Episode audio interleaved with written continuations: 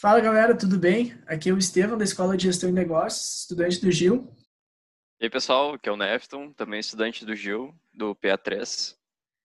E hoje a gente veio aqui para fazer um podcast para vocês, atualizando é, sobre as duas últimas semanas da economia no Brasil e no mundo. Exato, desde o dia 9 do 3 até o dia de hoje que a gente está gravando o podcast, dia 23 de março de 2020. Segunda-feira. Uh, primeiramente, uh, retratando um pouco dessas duas semanas, a gente vai trazer os principais acontecimentos, assim. Foram duas semanas bem conturbadas, uh, com uma série de fatos, uma série de incertezas gerando no mercado. a primeira delas, então, foi dia 9 do 3, na outra segunda-feira, onde a gente teve, primeiramente, um conflito comercial entre Rússia e Arábia Saudita, que são o segundo e maior terceiro produtores de petróleo hoje no mundo. Uh, desse conflito, então, a partir dele, a Arábia Saudita decidiu reduzir em 30% o preço do barril do petróleo e, além disso, decidiu aumentar a sua produção, uh, impactando ainda mais uh, no mercado global dessa commodity. Bom, além disso, antes mesmo do dia 9 de março, em fevereiro, é, já foram reportados alguns dos casos, alguns dos primeiros casos do novo coronavírus, que cada vez vem nos assombrando mais. E esse surto do vírus começou em uma província chinesa, em Wuhan, e por ele ser um vírus de vírus respiratório de fácil transmissão, ele começou a se disseminar pelo mundo e já se encontra em mais de 140 países. É, no Brasil, a primeira confirmação de caso veio no dia 25 de fevereiro, após um, um viajante voltar para o Brasil, estava viajando a trabalho, e chegou em casa e acabou sendo confirmado como, como contaminada. E desde o dia 25 até o, até o dia de hoje, dia 23 de março, desde o dia 25 de fevereiro até o momento, já são uh, mais ou menos 1.619 casos e mais de 25 óbitos só aqui no Brasil. Além disso, para a gente ter uma, uma perspectiva global, no mundo, tem aproximadamente 335 mil casos e mais de 15, 15 mil mortos. Uh, foi muito louco porque o impacto do vírus foi enorme mesmo no mercado. A gente teve ali, aqui no Brasil, na Bolsa Brasileira, nessas duas semanas, até o momento, seis circuit breakers, que hoje viram um termo até comum para nós, que no, no primeiro lá foi até um susto para quem é investidor e que acompanha o mercado, enfim. É, para quem não sabe, uma... para quem não sabe, o circuit breaker é uma é um mecanismo que é, é adotado para impedir que a bolsa caia mais de 10, 15 ou 20% é, no mesmo dia, né, em relação ao fechamento anterior. Então, se ela estava na base de 100 mil pontos e ela caiu 10%, chegando aos 90 mil pontos, é acionado o primeiro circuit breaker, onde o mercado é paralisado por 15 minutos, correto? 30 minutos. 30 minutos. Uh, após isso, se ele cai mais 15%, ele é paralisado por uma hora, e se ele chega a cair 20% no mesmo dia, uh, é uma paralisação por tempo indeterminado.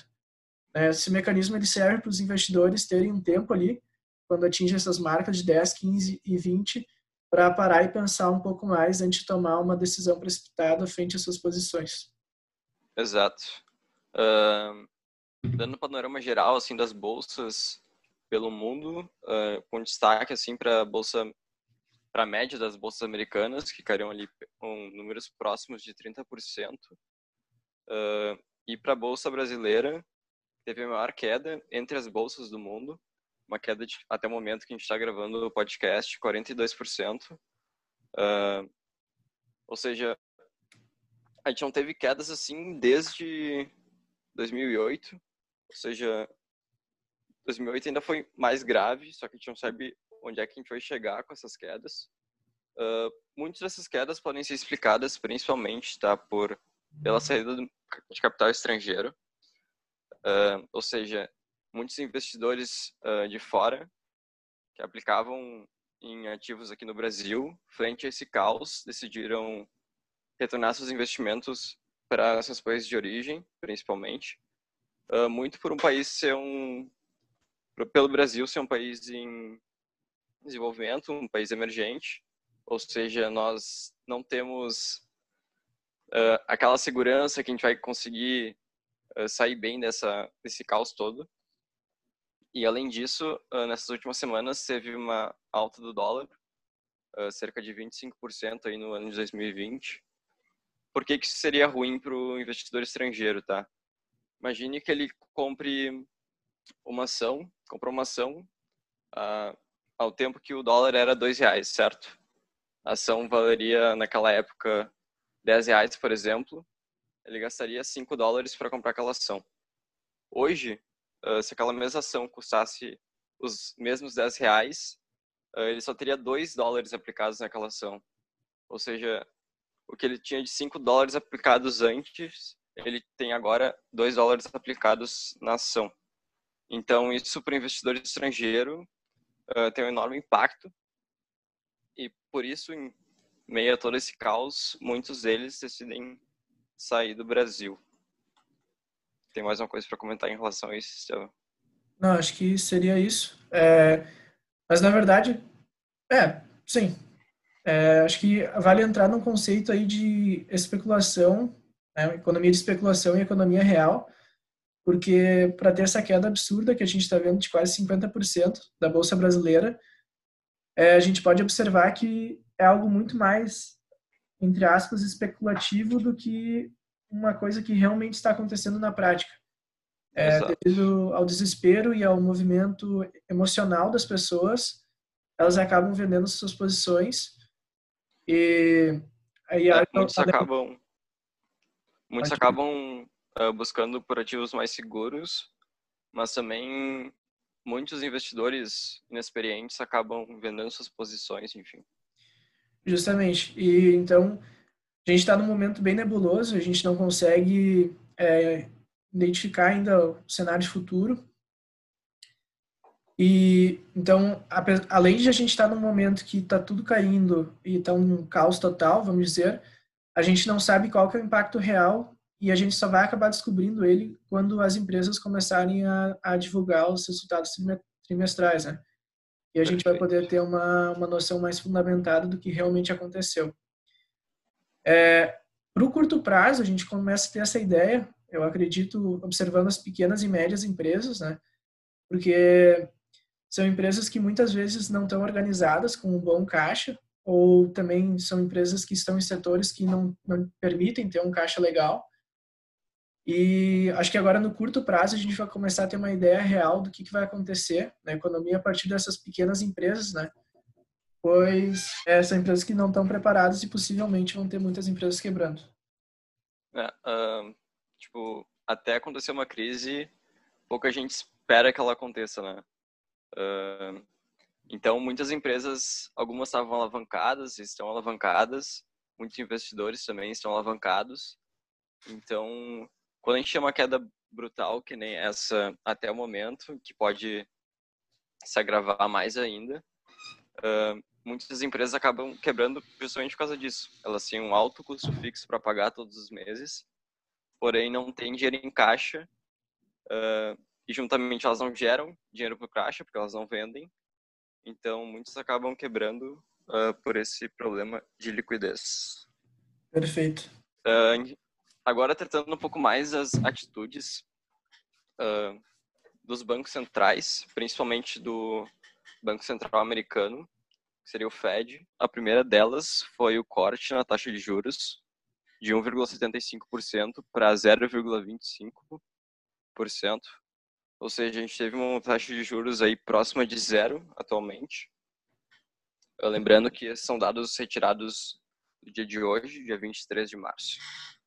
Uh, além disso, o Banco Central americano, até o dia 16 de março, tinha comprado, estabelecido um limite de compra de 700 bilhões de ativos por parte do Banco Central.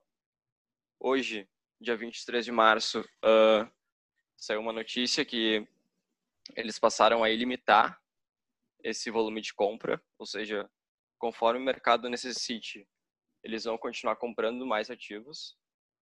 Cara, a gente tá falando de 700 uh, milhões de dólares até o dia 16 do 3, né? Se for converter para reais hoje, cara, é algo que eu estou errado, mas acho que chega quase a nossa metade do nosso PIB, né, anual. Doideira é... pura. Os caras são.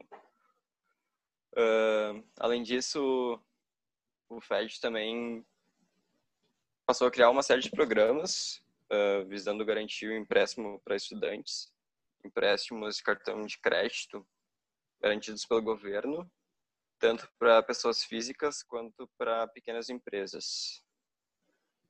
Uh, voltando então para a realidade do Brasil, em relação às medidas tomadas pelo nosso Banco Central, a primeira delas foi uma redução na taxa de juros de 4,25% para 3,75%. Uh, lembrando que são números uh, do dia 23 de março. Uh, foi uma redução considerada por alguns analistas e gestores de fundos bem tímida, comparado com a redução nos Estados Unidos né, e as dimensões dos nossos mercados. Além disso, o, o Banco Central propôs algumas medidas anticíclicas da Caixa Econômica e do BNDES. Uma delas foi a liberação de 75 milhões de capital de giro para pequenas e médias empresas por parte da Caixa Federal. Uh, além disso, o Banco Central anunciou uma redução da alíquota do compulsório sobre recursos a prazo, passando de 25% para 17%. Uh, ou seja, o que, que seria, fazendo um plus aqui, o que, que seria uma redução na alíquota do compulsório? Uh, sempre quando termina um dia, eu vou explicar de uma maneira bem grosseira, assim.